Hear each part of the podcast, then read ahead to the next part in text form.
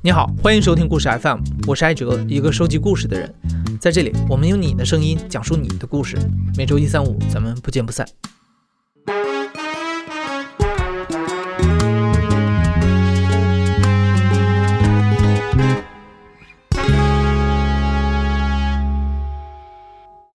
在上一集里啊，狱警树先生重点讲的是刚进入监狱工作的时候一些初体验。今天的这个下集里面，树先生会重点讲一些人的故事。有个罪犯，那天本来是他刑满释放，本来是我一个同事去送他，但是那个同事临时有事，就我去送的，就送要送他出门吧。我们那儿那个监狱吧是两道门，A 门和 B 门，两道门不能同时打开。A 门是由那个武警值守，B 门是由特警队的值守。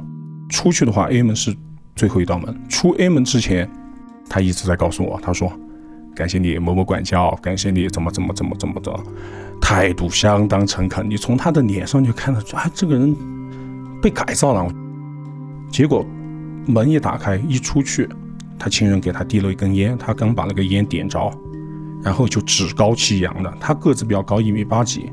真的是把那个头仰起来，用鼻孔看我，因为他们出去的话要把他们那个平时的那个生活费什么的要给他们结算吧，因为因为结算的话，我们一般会采取那个四舍五入，那天就有两毛钱，两毛钱就四舍五入掉了，他们钱都装在那个信封里边，我们不能带进去，他打开之后他就他说差两毛。我说这个东西不是我经手的，因为他们之前会在那个会在上面签字按手印。我说那你有没有签字按手印？他说我没按，然后我马上用那个对讲机联系我的一个同事，我说你查一下他按没按手印。那个册子上的那个最终的金额是已经四舍五入过的，但是我我之前的账上下账之前，我上面是有两毛钱的，就一直就针对这两毛钱。他说。这两毛钱，我我今天不拿到，我就不走了。要不我就到纪委去告你们。反正就你会觉得有一种心理的落差，就当时就觉得那道 A 门不是拦住的这个人，是拦住的是一个人心，还有一个积累已久的一种怨气。后面没办法，我身上也没有现金，我们是不能不能带现金进去了。然后我又跑到我车上，把钱包打开。我又没有一块钱，那天我印象很深刻，还有有五块的零钱，我又拿了五块给他，我说不用找了，把这五块拿拿着走吧。其实那个事情可能会对我这一辈子的职业生涯影响会很大的一件事，因为在里面的话没办法，我们是扮演的一个管理者的角色，他们扮演的是被管理者的角色。我一直跟他们打的比方，我就说。医生就相当于法院的，我们的监狱就像药房，医生给你开什么药我们不管，但是那个方子来了之后，我们只管照着那个方子给你抓药。所以说，你觉得什么不满的，你觉得什么不公平的，什么判错了什么的，你都可以依靠正常的程序进行申诉。但是在我们这儿药房的话，我们是没有权利更改那个医生的那个处方的。嗯，极个别的还是。不理解的，所以说刚才我说的那个两毛钱的那个，多多少少我觉得还是在里面的一些改造生活是确实是比较压抑的，他在里面是没办法进行一个释放的，他在里面不管我们说的对不对，我们对他进行的一些处罚还是下达的一些任务，他都是无条件执行的，他没有说不的权利。当时出去之后，他第一次能够说不。在里边就主要开展工作的话，我尽量的还是打感情牌吧，我不会用太严厉的词语、脏话呀什么的，然后一般都是讲道理。我觉得很多时候，你觉得你把一个人已经开到好了，你觉得他已经被你所有的所有的话语所打动了，比如说他眼泪含着啊，发自肺腑的说是感谢你，只要在那个监监狱里边，很多情况下他都是做给你看的。包括我检查信件的时候，很多罪犯也会给家人写信。他在信里边会说：“我要在里面好好改造呀，回去后要好好回报你们，回报社会什么等等等等。”之前我看中还挺感动的。我师傅说，他这封信是写给你看的。他们每天都在想方设法，说，要不就说怎么讨好你，要不就说怎么给你挖坑啊，或者编造些理由啊，骗取你去达到他们的一些目的。还有其他很多的装病的，他觉得每天劳动强度太大，他在里面坐不住，他就想出去晃一下，他就会编造一些理由，腰疼、肚子疼、头疼，所有都是疼，让带到医院去做全身检查，每天很多时间都浪费在这上面，带罪犯到医院去做检查、抽血啊什么，到最后没问题，你又不敢打他，一早上的时间就给你浪费，你没问题，你最多就骂他一句，还不能骂脏话。批评他两两句，但他一早上他觉得我躲过了我的我的那个劳动，我又到外面来放了风了，我来我出来散了心了。因为国家现在，嗯，在这方面其实对我们挺挺严厉的，只要动了手，被监控拍下来，然后又正好被这个犯人举报，我们里面有有几个信箱，纪委的，有检察院的，有监狱长的。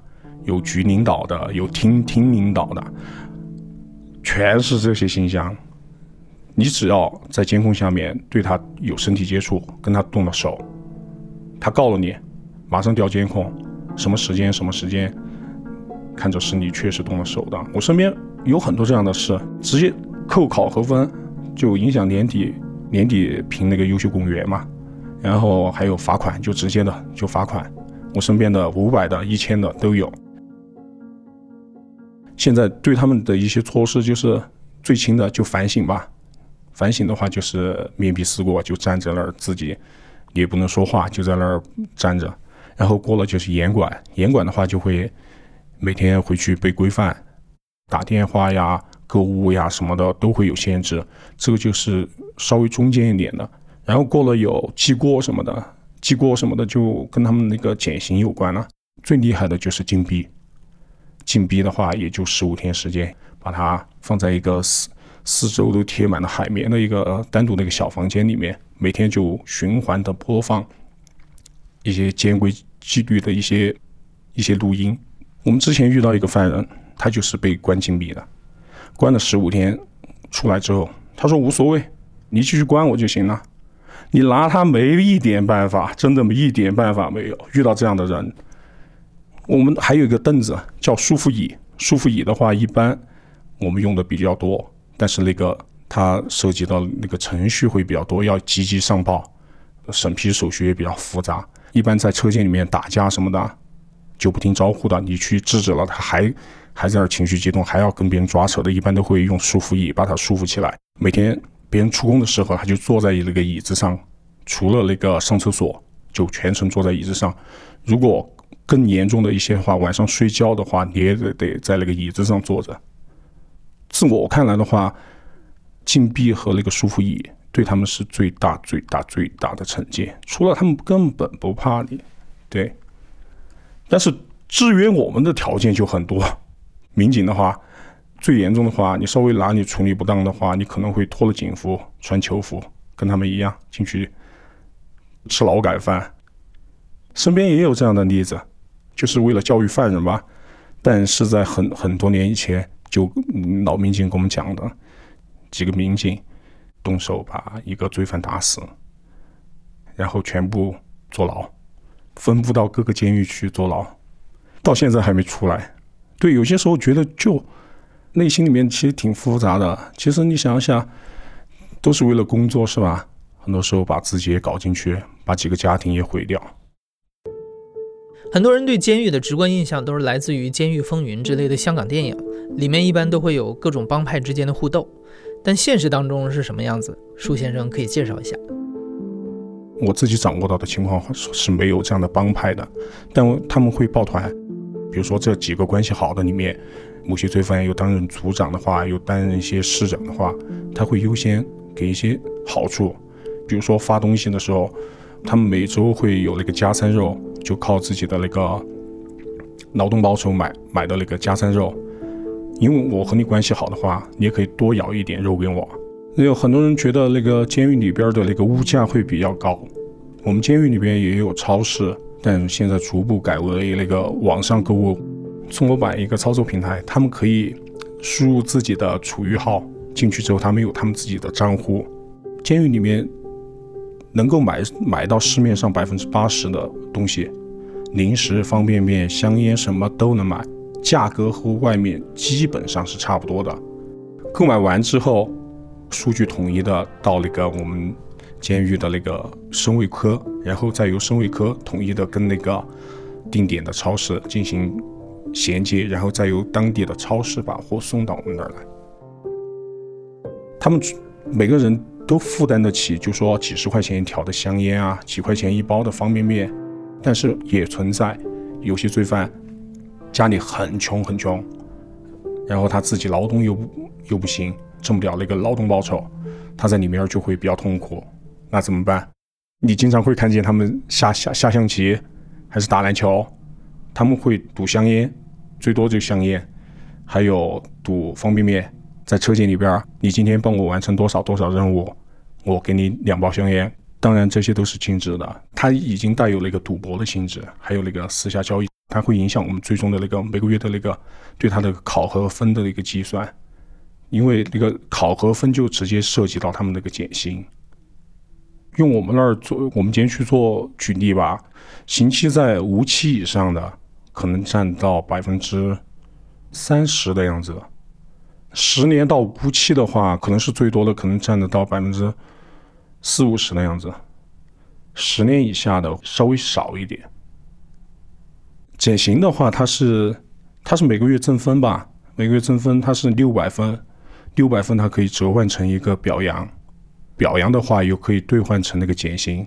我们这边的话，就涉毒的会比较多，暴力的会比较多。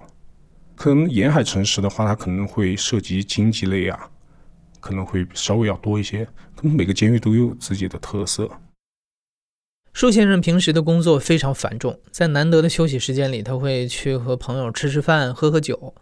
舒先生生活的这个城市并不大，所以大家都是抬头不见低头见。有几次在大街上，他还遇到过刑满释放的人员。有一次跟朋友出去吃饭，那天是准备喝酒，然后我就没开车。又遇见那个下班的那个高峰期，怎么也打不了车。后面在一个路口上，就看见几辆那个电瓶车停在那儿，黑摩的。然后我就过去问他们，我说走不走？那天是因为我下班就换了件，把上衣换掉，那个裤子和那个制式皮鞋我都没换。他们看得出来吗？因为那个交警要经常去钓鱼执法，坐一段车，然后就就抓他们。那天我就裤子和那个鞋子都没换，然后他们看见我的裤子和鞋子，然后以为我是交警，都没人来来搭理我。然后问他们，他们都说我他们不是黑车。我在那儿等了，看路边站了，有五六分钟，一辆电瓶车就停在我面前。他说：“哎，管教，你要去哪儿？”我说：“我要到哪儿哪儿吃饭。”他说：“来，你上来吧，他们不会拉你的。你穿着这条裤子，他们不会拉你的。你上来吧，我送你过去。”然后我在想了半天，我才知道他他是是我们那儿的一个一个刑满释放的一个犯人。他因为他当时左腿是截了肢的，他那天来停在我面前的时候，他两只脚是完整的，我没把他认出来。然后我那天我也着急，然后我就上了他的车就走。路上因为风太大，就随便聊了几句。他现在就出来之后，他老婆没跟他离婚，然后他还有个孩子，他父母已经不在了，然后他就靠自己努力。去装了一个假肢，买了一辆那个电瓶车，就外面跑那个摩的，拉点死活。到地方的时候，我我问他多少钱，他说要什么钱啊？当时我觉得心里其实挺暖的。后面摸出来那个包里有一百，有五十，有十块。然后我犹豫了下，然后给了他五十块钱，直接就塞在他手上。我说我先走了。我说这五十块钱。你就拿着吧，我说这个也是对你自己的一个鼓励，因为他之前进来的时候他也涉他也涉毒，我觉得他现在是靠他自己的努力，即使他这个他这个方式可能是违法的，就跑那个夜那个黑车可能是违法的，但我觉得他至少没有去再去干他之前的毒品生意什么的，但我就给了他五十块钱，我就说这五十块钱是我对你的一些鼓励，你好好干，我我就看着他眼眶就就红了。我估计他肯定是要流泪，然后我就赶紧就走了，后面就没遇见过他。上集的开头，树先生说到来监狱工作之前，他对监狱的印象是来自于轻宫剧里面的剧情，像家属探视的时候给牢头塞银子之类的。但你还别说，像这样的观念，现在还是存在于不少人的脑子里。而且因为树先生所在的城市很小嘛，所以时常会遇到这样的家属。每周我们会开会，开狱那个狱情分析会，都会把这些东西摆在桌面子桌面上来说。我今天收到某某个某某个人给我说的，他要跟我许诺什么什么，要帮我解决什么什么，我们都会摆在桌面上来说，把这些问题说，给你许诺的这个罪犯，从此以后我们绝对不会再把他用到任何一个特殊的岗位上，监督岗啊，特殊的岗位上都不会用他，这是我们已经形成的一个形成的一个默契，在这这里边工作还是有一定的诱惑，但是。至今来看的话，我觉得是至少我身边的人，包括我自己，我们都是把自己的底线是守住了的。做狱警这一行，遇到的各种人都很复杂，比如在大街上碰到的刑满释放人员，也不都是像前面提到的那位那么友好。那天是干什么？我在我在街上走着，就有一个人来给我打招呼，啊，他说管教，他说，哎，你怎么在这儿？回过头我就看见他。他是因为寻衅滋事进去的，呃，刑期也也不长，就两年多。我我把头转过去的时候，左边一个小小姑娘，右边一个小姑娘，花臂，手上全是纹身，脖子上也全是纹身，大金链子，一点不夸张。然后他说：“你怎么在这？”哦，我说：“我去超市买点东西。”然后他说：“走，我送你去。”正好他路路边就停了一一辆路虎，挑衅似的就把那个。车门就就那个解锁了吧？当时我就觉得他满眼神里其实对你是不屑的，感觉就是说，哎，你在里面你是你是管我的，现在我出来我混的比你好。当时没跟他说什么，我说你我还有事，我先忙，我先走，然后我就走了。遇到这样的事，其实心心里挺不是滋味的。树先生在监狱里的工作强度极大，除了管理犯人，还要应对频繁的检查。一不留神就要被扣分。舒先生有一个计步器，有一天他发现自己走了八万多步。因为舒先生在大学学的是法律专业，所以从前年他就开始准备司法考试，希望将来可以报考检察院或者是法院。其实我觉得我父母还是还是比较担心，但是他们从来没没跟我说过。我老爸说的最多的一句话就是：“你不能打骂他们，他们再差，他们也是一个人。”也要把他们当人来对待，就是一些老人教育教育孩子的一些常见的一些话。当然，我觉得他们跟我说这句话的话，可能还是希望我不要结仇，因为我们那儿有很多民警都会收收到一些威胁的话，就比如这些罪犯再过一两天就要满刑了，他会告诉你，他说这地方很小，以后我可能会遇见你的。你心里会五味杂陈的，你知道吧？不是怕他，但是你会觉得心里面会有一个疙瘩。比如说我一个人在街上的话，没问题啊，随便怎么样都行。但是你，你跟着你老婆，你跟着你父母，带着你孩子的时候，你遇到这些人，你保不定他会干什么事啊。这个是这几年我一直想的问题，也是我想考那个司法考试的一个很大的一个原因。我不希望说是。有一天，我带着我孩子在街上走的时候，遇到我之前处理的犯人，那会是一个很尴尬的一个一个相遇。这几年我们写论文的时候也做了一些调查，就这几年的那个累犯、两犯、三犯、四犯，逐渐的增在增多，呈现一个上升的一个趋势。刑满之后，他再犯罪的概率会逐渐的会变大。那我们的监狱。有没有起到它应该有的一个威慑力？那个是我们真的是值得我们思考的一个问题。